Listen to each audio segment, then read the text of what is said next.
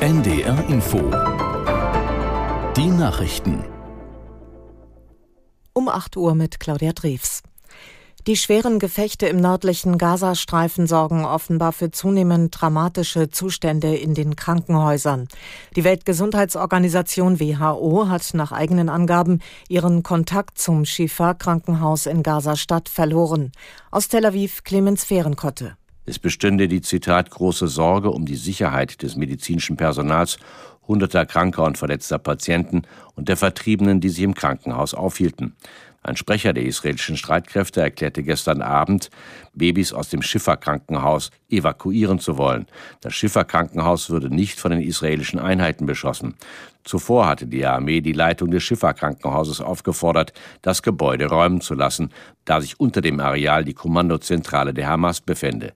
Es habe in Gazas Innenstadt die ganze Nacht über heftige Feuergefechte gegeben, berichteten Anwohner der Nachrichtenagentur Reuters. Am Abend wiederholte Premierminister Netanyahu, dass Israel nach einem Ende des Krieges die vollständige Sicherheitskontrolle über den Gazastreifen ausüben wolle. Die Bundesregierung will sich im Nahen Osten weiter für eine Zwei-Staaten-Lösung einsetzen. Nur das friedliche Nebeneinander Israels und eines Palästinenserstaates könne dauerhaft Sicherheit für beide Seiten garantieren, sagte Außenministerin Baerbock bei einem Besuch in Tel Aviv. Forderungen nach einer Waffenruhe unterstützte sie nicht. In Braunschweig müssen heute etwa 5000 Menschen ihre Wohnungen verlassen. Experten vermuten, dass zwei Blindgänger aus dem Zweiten Weltkrieg unschädlich gemacht werden müssen. Aus der NDR Nachrichtenredaktion Thorsten Lange. Die nicht detonierten Bomben werden südlich des Bürgerparks vermutet. Im Umkreis von einem Kilometer müssen Anwohnerinnen und Anwohner vorübergehend eine andere Unterkunft aufsuchen. Auch Bahnreisende sind betroffen, denn der Hauptbahnhof liegt unmittelbar am Sperrgebiet. Zwischen 11 und 15 Uhr werden mehrere Zugverbindungen durch Busse ersetzt. Fernverkehrszüge werden umgeleitet, was auch Auswirkungen auf die Bahnhöfe in Hildesheim, Peine und Helmstedt hat. In Braunschweig verkehren einige Stadtbahnen und Busse nur eingeschränkt. Einzelheiten können auf der Seite ndr.de nachgelesen werden. Nach rund 34 Stunden ist in Brandenburg ein Großeinsatz der Polizei zu Ende gegangen. In dem Ort Vieritz im Havelland hatte sich ein Mann in seinem Haus verschanzt und mit einer Maschinenpistole auf Einsatzkräfte gefeuert. In der Nacht wurde der Mann nach Polizeiangaben tot aufgefunden. Die genauen Umstände sind noch nicht bekannt. Der Einsatz lief seit Freitag. Hintergrund ist offenbar ein Streit mit dem Jugendamt. Im Samstagabendspiel der Fußball-Bundesliga hat sich der erste FC Köln einen Punkt erkämpft. In Bochum erspielten sich die Kölner ein 1 zu 1. Aus der NDR Sportredaktion Jasmin von Bargen.